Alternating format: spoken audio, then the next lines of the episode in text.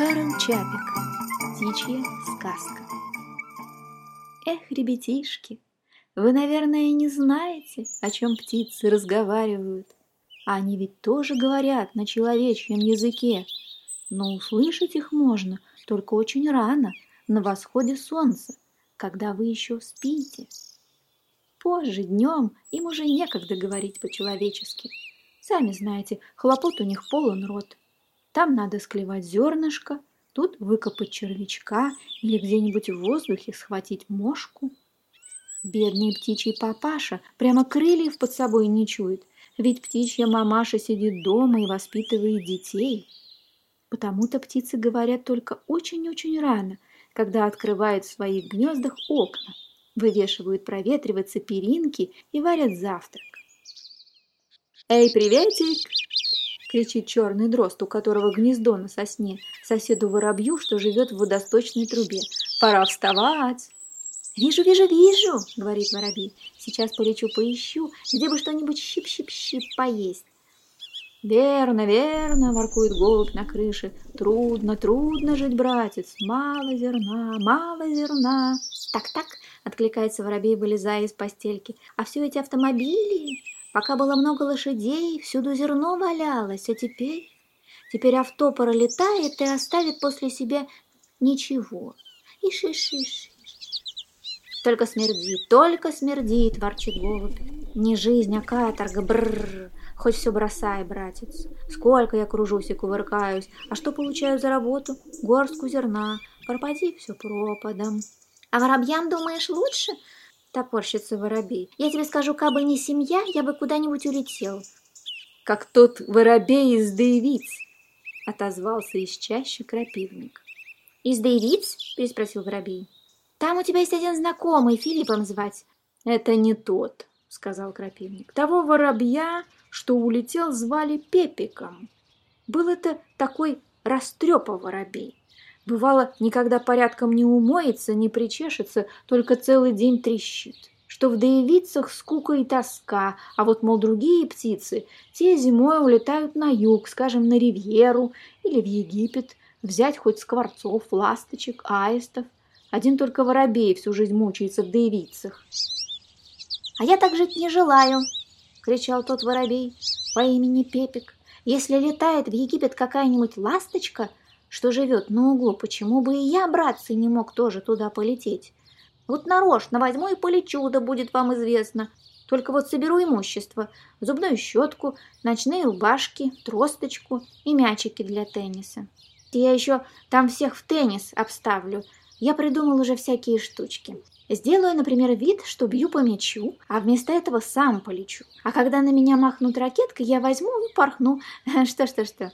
А когда всех обыграю, куплю Вальштейновский дворец, и там себе устрою на крыше гнездо, но не из какой-нибудь простой соломы, а из соломы рисовой, и морской травы, и, конского волоса, и беличьих хвостов. Что-что? Так хвастался тот воробьишка и каждое утро кричал, что сыт он этими девицами по горло и полетит на ривьеру. «И полетел?» — спросил дрозд сосны. «Полетел!» — продолжал крапивник. «Как-то утром он отправился на юг. Но ведь воробьи на юг никогда не летают и не знают туда толком дороги. Да к тому же он был гол, как сокол, то есть денег у него не было даже на гостиницу. Ведь сами знаете, воробьи отроду пролетарии, потому что целые дни напролет перелетают с места на место. Короче говоря, добрался воробей Пепик только до Кардашовой речицы а дальше не мог двинуться, ни гроша у него не осталось. Еще был бы он рад, что ему воробьиный староста в Кардашовой речице подружески сказал. «Эй, ты такой секой бездельник-бродяга! Ты что думаешь, у нас в Кардашовой речице напасено конских яблок и козьих орешков на всех бродяг, дармоедов и праздно шатающихся? Если хочешь, чтобы мы тебя прописали в Кардашовой речице, так не смей клевать ни на площади, ни возле гостиницы, ни на дороге, как мы сторожилы, а только за околицей на гумне. А квартиру тебе, данную мне властью, отвожу в клочке соломы на сарае дома номер 57. Заполни адресный листок, распишись вот тут, вот тут, вот, ага, в поручении, и пошел отсюда, чтобы я тебя больше не видел. Вот так воробей Пепик из девиц вместо ривьеры угодил в Кардашовую речицу. Он да там и остался. «Он и сейчас там?» – спросил голубь. «И сейчас», – сказал крапивник. «У меня в Кардашовой речице есть тетенька. Она мне о нем рассказывала. Он и там только смеется над Кардашово-реченскими воробьями и шумит, что, мол, воробьям здесь одна тоска и скука, не то что в Даевицах. И трамвая нет, и машин мало, и футбольных состязаний между Спартой и Славией нет. В общем, совсем ничего нет, а ему, мол, и в голову не придет подыхать от скуки в Кардашовой речице. Он приглашен на ривьеру. И, мол, только ждет, когда ему придут из Даевица деньги.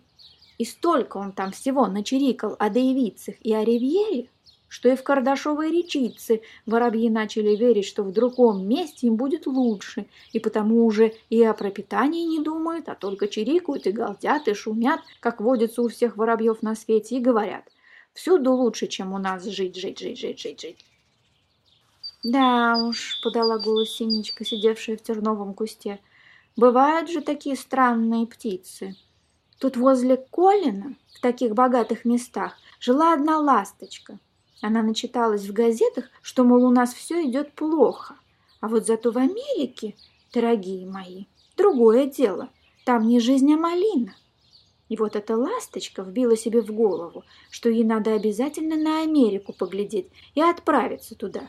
«Как?» – быстро спросил крапивник. «Этого я не знаю», – сказала синица. «Скорее всего, на корабле а может быть и на воздушном корабле. Ведь она могла на брюшке воздушного корабля сделать себе гнездо или как это, кабину с таким окошечком, чтобы можно было высунуть голову, а то и плюнуть снизу. Словом, через год она вернулась обратно и стала рассказывать, что была в Америке, и там все не так, как у нас. Куда там? И сравнения никакого нет. Там во всем большой прогресс. Дома такие высоченные, что если было там у воробья гнездо на крыше, и из этого гнезда выпало у него яичко, то это яичко падало бы так долго, что пока бы оно упало, из него вывелся бы по дороге маленький воробушек, вырос, женился и завел бы кучу детей, состарился бы и умер в преклонных годах, так что вниз на тротуар упал бы вместо воробьиного яичка старый дохлый воробей. Вот какие высоченные дома. И еще та ласточка говорила, что в Америке все строят из бетона, и что она тоже этому научилась. И пусть только, мол, придут все ласточки посмотреть, что она и им покажет, как строить ласточки на гнездо из бетона, а не из какой-нибудь грязи, как глупые ласточки делали до сих пор. И вот, представляете, слетели с ласточки из самого Часлова и Прошелоуча, и из Чешского Брода, и из Нимбурга, даже из Соботки и Челаковец. Столько собралось ласточек, что для этих людям пришлось натянуть 17 349 метров телефонных и телеграфных проводов, чтобы этим ласточкам было на чем сидеть. А когда уже все ласточки собрались, эта американская ласточка и говорит, «Итак, леди и джентльмены, прошу внимания, смотрите, как в Америке строят гнезда или здания из бетона. Первым делом надо принести кучу цемента, потом кучу песку. Далее все поливается водой, и получается такая каша, и из этой-то каши и строится современное гнездо. А если у вас нет цемента, то можно обойтись и без него. Тогда делайте кашу из извести и песку, но только известь должна быть гашеная. Сейчас я вам продемонстрирую, как гасится известь. Сказала, и порох полетела за известью на стройку, где работали каменщики. Взяла она зернышко негашенной извести в клюв и фьють, полетела с ним обратно. Но так как в клюве всегда влажно, начала эта известь у нее во рту гаситься, зашипела и стала ее жечь.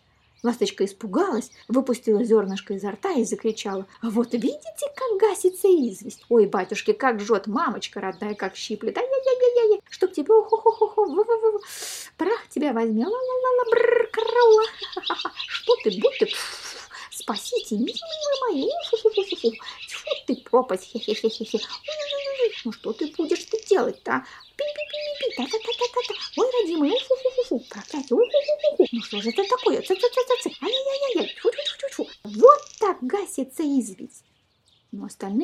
Ласточки, услыхав, как она хнычет, ругается и причитает, недолго думая, потрясли хвостиками и полетели домой. Еще не хватает, чтобы и мы себе клювы обожгли, сказали они. Вот поэтому ласточки и до ныне строят гнезда из грязи, а не из бетона, как учила их эта ласточка из Америки. Ну, хватит болтать. Друзья, надо мне лететь за покупками. «Кума Синичка!» – окликнула ее пани Дроздиха. «Раз уж вы летите на базар, прихватите там и на мою долю кило дождевых червей. Только хороших, длинных, а то мне сегодня некогда, я должна учить детей летать».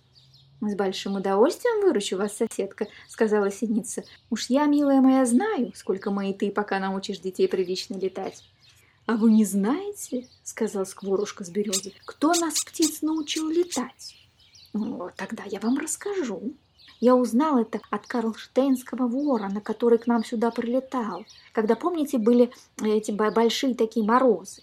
Ворону этому уже сто лет, а он слышал это от своего дедушки, которому рассказывал его прадедушка, а тому прадедушка его бабушки с материнской стороны. Так что вся эта история святая-пресвятая правда. Так вот, как вы знаете, иногда ночью видно, что падает звезда. Некоторые из падающих звезд совсем и не звезды. Это золотые небесные яйца. А пока такое яйцо падает с неба, оно по дороге раскаляется и потому светится. И все это святая истина, потому что мне рассказывал сам Карлштейнский ворон. Только люди такие небесные яйца называют как-то иначе. Как-то вроде метр или э, монтер... Э, нет, мотор. Э, что-то в этом духе. Метеор, сказал Дрозд. А, верно, согласился Скворушка. Так вот, в ту пору птицы еще не умели летать, а бегали по земле, как куры. И когда они увидели, как падает с неба такое яйцо, они думали, что хорошо бы его высидеть и посмотреть, что за птица из него выйдет. Все это чистая-пречистая правда, ведь так говорил сам ворон. Вот однажды вечером они как раз об этом говорили, как вдруг совсем рядом за лесом хлоп упало с неба золотое сверкающее яйцо, только свист пошел. Ну, они все туда кинулись, а впереди всех аист, ведь у него самые длинные ноги. И аист это золотое яйцо нашел и взял в лапки, но оно так раскалилось, что аист себе обжег обе лапки, пока донес яйцо к остальным птицам. Тогда он гоп прыгнул в воду, чтобы остудить обожженные лапки. Потому-то с той поры все аисты бродят в воде. Это мне рассказал сам Карлштейнский ворон. «А дальше что он рассказал?» – спросил крапивник. Потом, продолжала скворушка, приковылял дикий гусь и сел на это яйцо. Но яйцо было еще такое горячее, что гусь обжег себе брюшко, и пришлось ему броситься в пруд, чтобы его охладить. Потому гуси так и плавают, все брюшко в воде. А потом стали приходить одна птица за другой и садиться на небесное яйцо, чтобы его высидеть. «И крапивник тоже?» – спросил крапивник. «Тоже», – ответил скворец.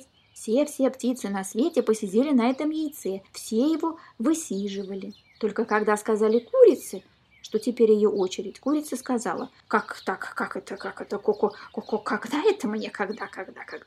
Мне некогда, некогда, некогда, нашли дуру.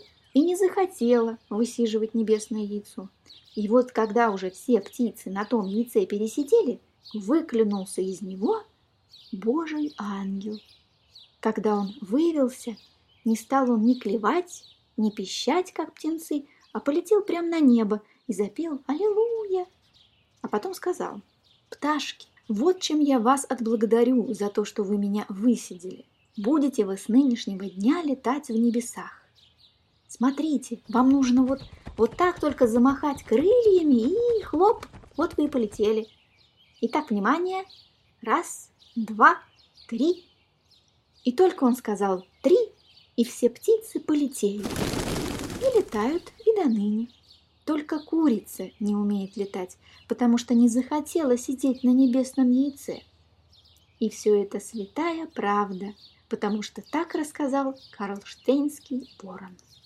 «Итак, внимание!» — сказал Дрозд. «Раз, два, три!» И тут все птички затрясли хвостиками, взмахнули крыльями и полетели, каждая со своей песенкой и по своим делам.